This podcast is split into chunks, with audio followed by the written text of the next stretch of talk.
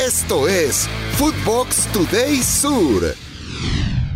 ¿Qué tal, Footboxers? Hoy lunes 15 de mayo te contamos las noticias que tenés que saber. Recuerda seguir arroba Footbox Oficial en redes sociales, seguir el podcast y activar la campana. Talleres tumba River.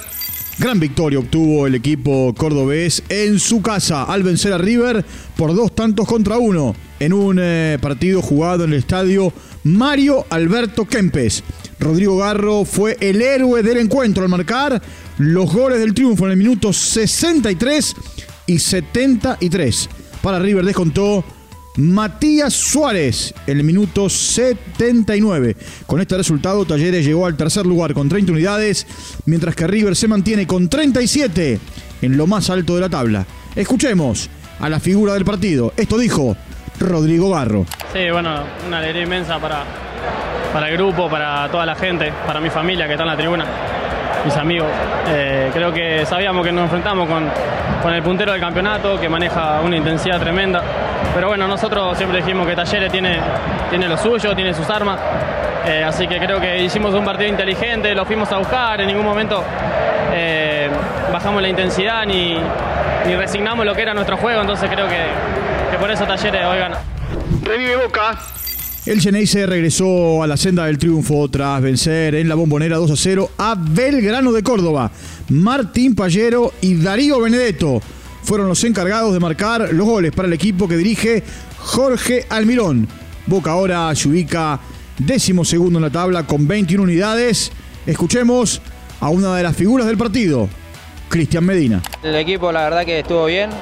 Primer tiempo nos costó la última parte, eh, hay finalización, pero en el segundo supimos mejorar y nada, lo tuvimos controlado el partido. Sí, sí, es la primera vez, pero bueno, nada, traté de, aportar lo, que puedo para el equipo y, que sea siempre para bien.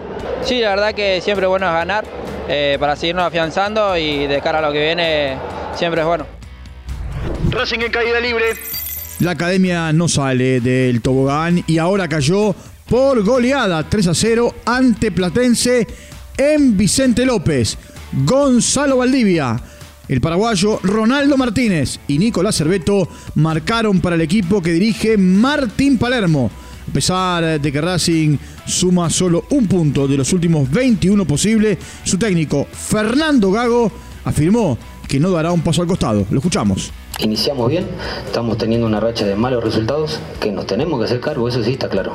Y, me hago cargo y los jugadores también. Los jugadores también porque, eh, porque después termina siendo también todas, todas situaciones de juego donde necesitamos de todos, de tanto el futbolista y tanto el entrenador, tanto del médico y tanto de, del cocinero. Entonces hay un contexto totalmente eh, dentro que necesitamos mejorar y que necesitamos volver a recuperar esa confianza. Valioso empate de defensa jugando con un hombre de menos. Tras la expulsión de Facundo Gutiérrez, en el minuto 23, el halcón de Varela aguantó el empate frente a Estudiantes de La Plata para igualar 1 a 1. Donde en el estadio Tito Tomaguelo. Ubita Fernández puso al frente a Defensa y Justicia en el minuto 37 y lo empató el ex River, Benjamín Roleiser.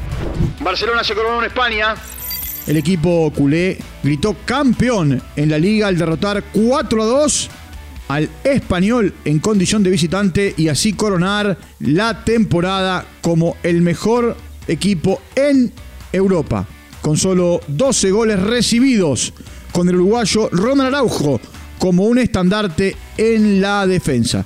Este es el primer título en cuanto a la liga desde el 2019 y el primero en la era post-Messi. Lo negativo se dio al final del encuentro, cuando los aficionados del conjunto Periquito ingresaron al terreno de juego para evitar la celebración blaugrana, teniendo que intervenir la policía para garantizar la integridad de los jugadores. Escuchemos a Javi Hernández, el técnico campeón.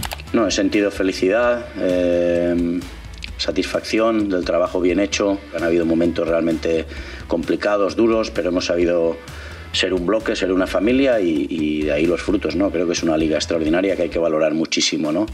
El cómo se ha hecho también es importante. ¿no? Eh, no solo los números, sino que en muchos momentos hemos, hemos jugado muy bien al fútbol. Esto fue Footbox Today Sur.